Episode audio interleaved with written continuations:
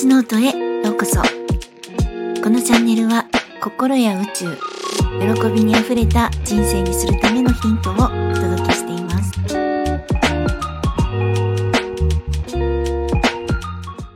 皆さんいかがお過ごしですか？ゆみです。え本日は自己需要と、えー自分がいつもご機嫌でいることととにかくいろんなあるということに感謝することと、あとは明確なビジョンを持ち、それに進むという項目的には盛りだくさんなんですが、まあ、できる限りシンプルにまとめられたらいいなと思っています。で本日はあの学びの先生村上コーチの教室のシェア会でした。でこのシェア会というのは、まあ、前回の教室のその講座からの振り返りを持ち寄る回なんですけれども、なんだかとってもとってもですね、学びがあり、そして、あったかな、こう、感謝あふれる回でした。あの、実は私はですね、あの、これから皆さんへ、えー仕事として提供していくことを完了させ、そして私がこう大好きな人たちが、それぞれあの、みんなつながってほしいっていう、なんだか素敵だなって思う、こう、未来予想がありまして、それに向かって今、整えているところなんですね。で、えーそれでまあ、本日のシェア会で、とは言ってもですね、私はいろいろ学んでいて、あの、ただ決めるだけで、それを信じるだけで、あとは気にしないっていうくらいでいいのに、なんか他の人はそれでうまくいくっていう、あの、ビジョン私は信じられるのに、なんか私にだけは手に入らないっていうエゴがほんと邪魔するんですよねっていう、あの、シェアを、お話をさせてもらったんですね。でそしたら、あの、えー、アドバイスもらいまして、あの、全体を知りたいっていう気持ちが出てきたり、全体を知らないと動けないとか、まあ、もっと言うと、そうじゃないと動きたくないっていう気持ちが出てくるの分かりますと。で、それ出てくるけど、それはもう絶対無理だと。無限なので。なので、そのやり方は自分は破綻しましたよと。で、そのやり方はもういいかってなるまでは、今までのパターンがあるから、すごく、すごく大変だけど、それをやめていくと楽になって動けるようになりますっていうお話を伺ったんですね。で、あのーそしたらこう私がずっと持ってた、その全部わかってないから、全部知らないから、動かないっていう気持ちに対しても、そのお話をシェアしてもらって伺うとですね、もうなんか言い訳ができなくなっちゃったって感じなんです。あの、いややれば、それやめればできるよっていうことですよね。で、この先日の配信でもお伝えした、このエゴですね。エゴって恐れだっていうことも教えてもらったんです。全部知らないから動かないって、これも完全なるやっぱり恐れなんですね。で、あの、やはり現状を変えるとか、新しいことをするという時には、必ずエゴと恐れがもう本当にセットで出てきます。なので、どれだけ早くそれに気づいて、それエゴだよって、新しいことやろうと思ってるね、現状変えようと思ってるねって、怖いね、でも頑張ってるねって、たくさん自己授与するんだなーって改めて思ったんです。そしてこう、エゴだねって気づくのと、そのエゴから来る行動、言動に対して、なんかもうジャッジっていうものをしない、こうダメ出しとか、ダメなところばっかりこう探すのではなくて、あの、そういった恐れのものばかりに意識をとらわれるのではなく、本当にあるものを見る、そして感謝するっていうの。これがめちゃくちゃ大事だったんで、もう、私なんかほとんどの配信で感謝大事ってなんか最近言いまくってるとか言い続けてると思うんですけども、本当にこのあるものを見て感謝するっていう、これがすごい大事でした。なので、ちょっとこう簡単にまとめてみると、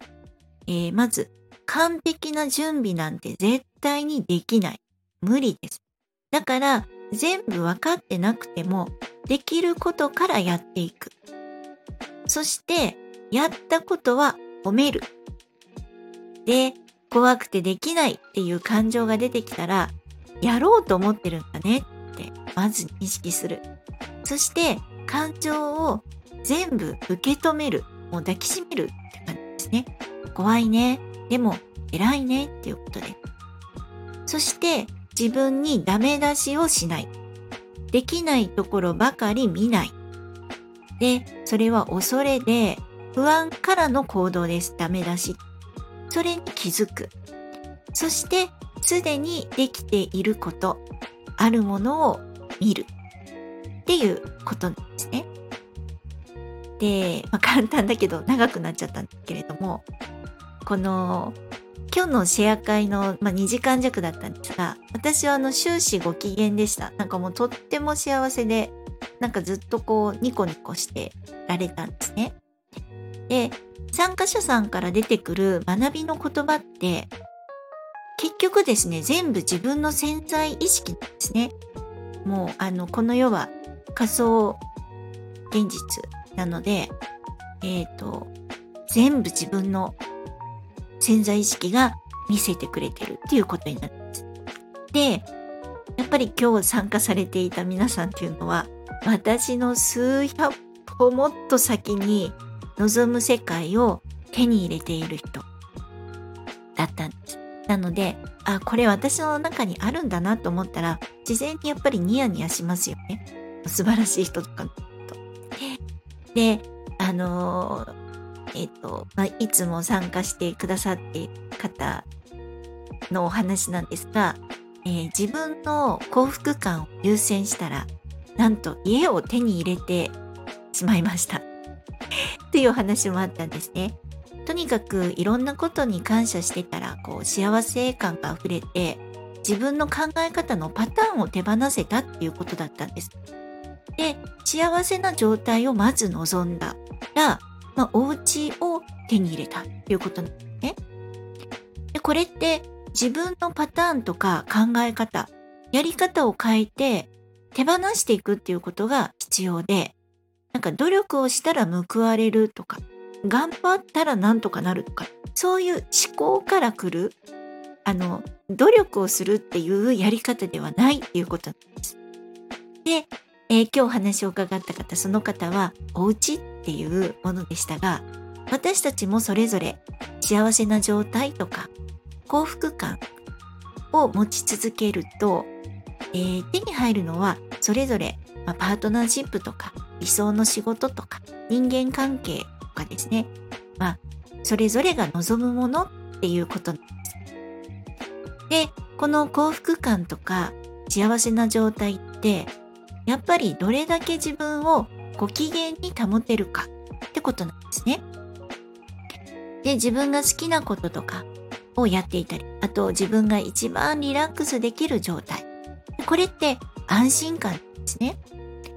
で、逆に言うと安心感がなければリラックスできないし、幸せでもないし、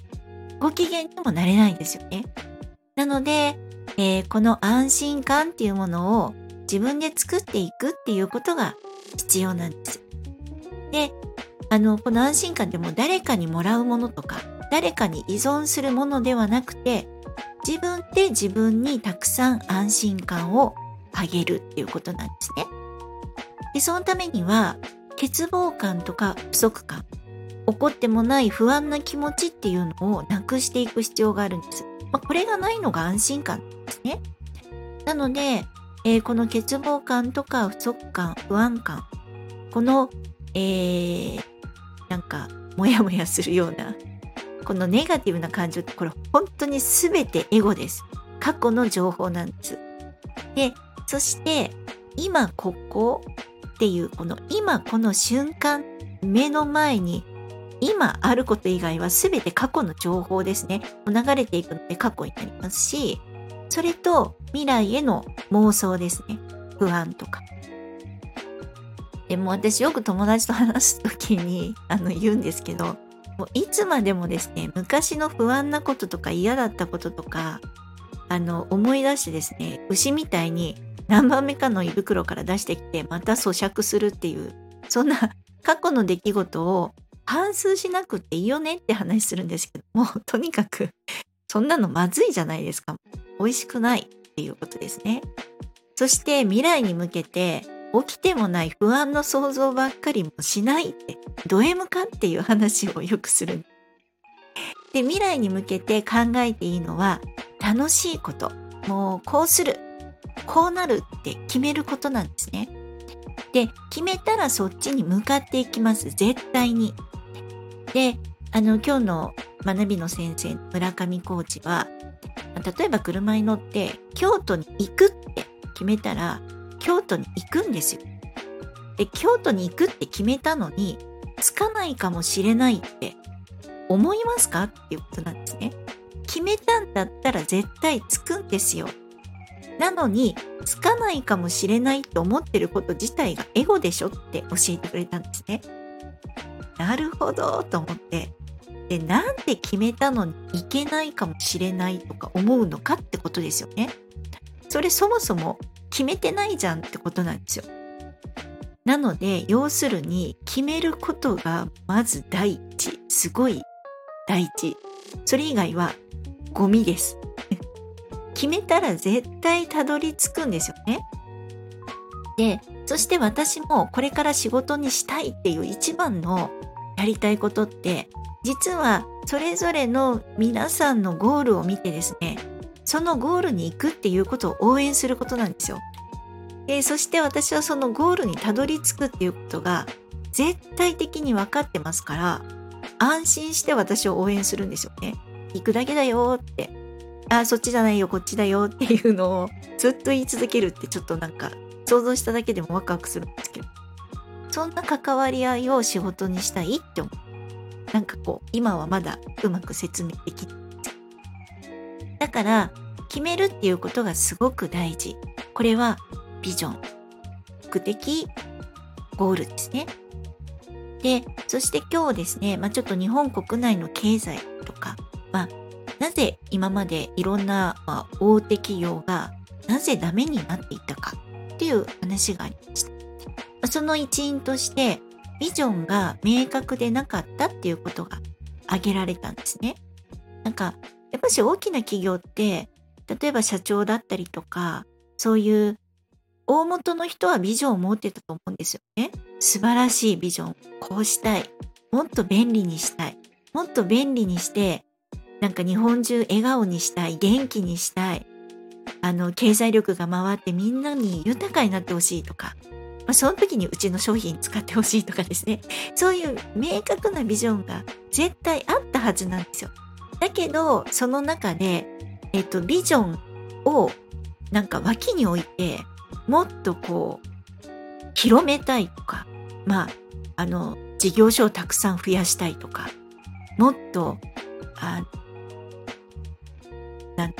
売り上げを上げたいとか、なんか、その明確が、明確に決めていたビジョンが途中でずれちゃったんじゃないかっていうことなで、あの、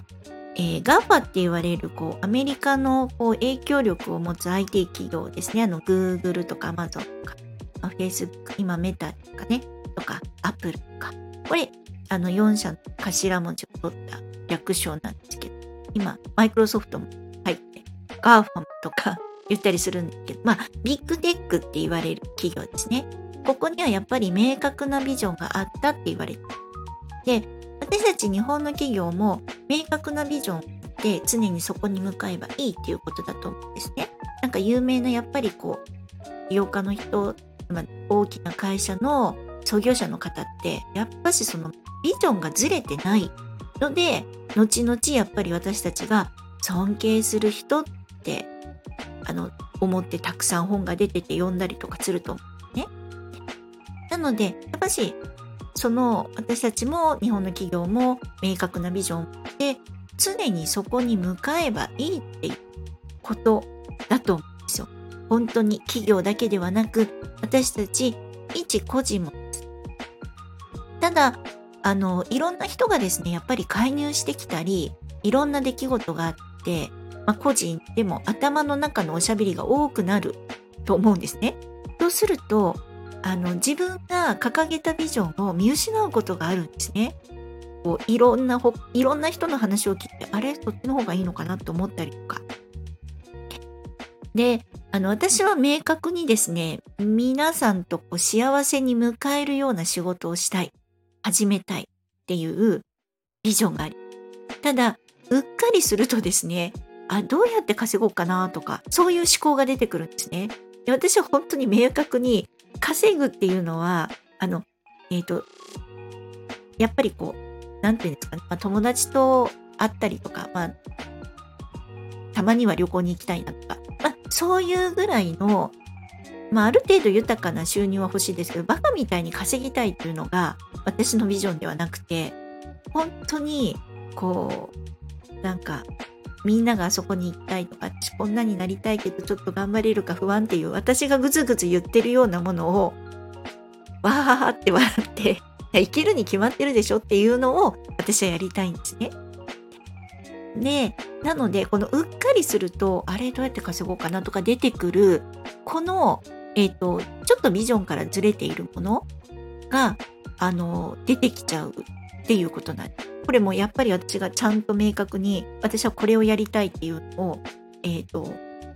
簡単な言葉で、簡単なセンテンスで決められてないからなんですね。で、あの、この稼ぐっていうのは男性性で、こう、石器時代であれば、マンモスと戦って肉を食えるようにするよっていう、その男性がやっていたっていうことと同じなので、生きていくためには必要なことです、絶対。ただ、まあ、本来のビジョン、本来の望み、本来の自分の幸せから外れてしまうと、それではあの先ほどの話で言うと、京都にはたどり着けないんですよね。で、石器時代の男の人たちも、マンモスと戦うのをやりたいとか、マンモスと戦って肉が食いたいではなくて、お家で待ってる嫁さんとか子供とか、みんなに肉を食べさせたい。今日もみんなで一緒に寝たい。川の字になりたい。川の字か。川の字になって寝たいっていうのが、ずっと幸せな生活を営みたいっていうのが、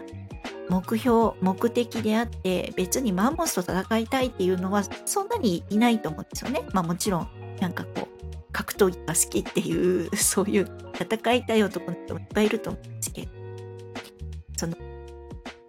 自分が何が望みなのか、自分の幸せは何なのかっていう、ここから外れちゃダメなんですよっていうことなんですね。で、そのビジョンから外れてしまうと、先ほどの話で言うと、京都にたどり着けない。あの、要するに、え、人の話を聞いて、え、こっちの方がいいのかな？とかって言ってたら、京都に行きたかったの。名古屋とかで泊まっちゃったりとか、あ、東京から車で出発していることが想定なんですけど、東京から出たのに京都に行きたかったのに、なんか違うところで、あ岐阜いいよ、岐阜に行っちゃったりとか、なんか、あ大阪まで行っちゃって、こんなもの食べて、わ、大阪美味しかった、やっぱり食い倒れとかって言いながら、あれ？どこに行くんだっけ？っていうのと同じなんですね。何が欲しいのか、自分はどうありたいのか、自分はどう生きていきたいのか、何が自分にとっての幸せなのか、こういったことをちゃんと明確にいつも忘れずに他の人の言動に影響されずに参照にするのはいいんですよ。参考にするのはいいんです。影響されずにちゃんと自分の真目的を持って、ビジョンを掲げておくっていうことが大事な。そしたら、絶対にたどり着くんですよ。だって行くって決めてるから。だから、仕事とか人生、そんな大きなことじゃなくても、自分がこれが幸せだなって思うこと。これを他の人に影響されずに、ちゃんと自分が大切に持って、そして掲げておく。そうすると、迷いがない自分になれます。そして、必ず望んだ人生になる。で、ちなみにですね、最近私あの、いろんな本を読みまくってるんですけれども、もう、楽しくてですね。で、本屋さん大好きですけど。そして、私はあの昔からですね、一冊ずつ読むのではなく、あの、数冊を並行して読むんですね。で、あの、なんか、なのにですね、いろんな本を読んでるのに、なのにもう本当にいろいろ整理できてないから、あれ？ってなんかいいこと書いてあったけど、どの本だったっけなっていうことが多々あります。でも、なんかもう楽しいからいいやって思うんですね。で、あの、最近読んだ本で、シリコンバレー式超ライフハックっていうあの本があるんですけど、それにあの自分の体調とか睡眠時間、健康管理が、まあ、めっちゃ大事って、まあ、よくあることなんですけど書いてあるんですけれども、そこにですね、まあ、最適な睡眠時間っていうのは、実は DNA によって違いがあって、誰もが早朝に起きて早く寝るっていうのが最適っていうことではないそうなんですね。この、えーと、早く起きて早く寝るっていうものがパフォーマンス最適っていう人はあの全人類の50%らしいんですね。で夜型もいるそうなんです。15%。で朝4時とかなんか3時4時とかに起きるっていう人の方がパフォーマンスがいいっていう方も15%ぐらいいるそうですね。なので私はその残り20%ぐらいになるかなちょっと算数苦手なんですけどあの残りの、えーとまあ、4つの分類の中の最後の1つイルカ型っていうのがあるね。これは寝つけない完璧主義っていうものに当てはまるんです。私はイルカ型でこの日中の消化不良を考えたこととかの消化不良を抱えて夜を迎えるのでいろいろ考えてしまって不眠症になるって書いてありました。あなんかビンゴって感じだったんです。本当やばいなと思って。なので頭の中でこう私ってもういつもエゴのテロップが流れるんですよね。なのでああ頭の中でエゴのテロップが流れるんだなーって。そうだな確かにって今回納得したじゃあ時間は気にせず体内時計に任せて美しく丁寧に起きてる時間をですね美しく丁寧な生活にしていこうって決めました。で私あの以前の配信でジムに行った時になんか横にもうタコみたいにぐにゃぐにゃの柔軟性の高い女性があの来るっていう なんでっていうお話をちょっとさせていただいたんですけどやっぱこうしなやかな体って憧れるんですよね。だからしなやかな体になりたいなとかそして健康的で魅力的な人になりたいな。で今日も夢を描きながらこんな深夜に配信してます。早く寝ろよって感じですよね。ででもあのなんか昔から夜の方が本当元気ね。で、夜中の2時生まれだからだと思い、なんか、あの、マドンナっているじゃないアメリカのシンガーマドンナが言ってました。生まれた時間の頃が一番パフォーマンスが上がる。なので、まあ、彼女が言ってるあ、そうなんだっていうふうに思ってるんですけど、まあ、ここは信じるも信じないもあなた次第って感じですね。ということで、あの、今日もですね、結果、なんか盛りだくさんのお話になってしまいました。えー、本日も最後までお聴きくださり、本当にありがとうございました。皆様、良いお時間をお過ごしください。ではまた。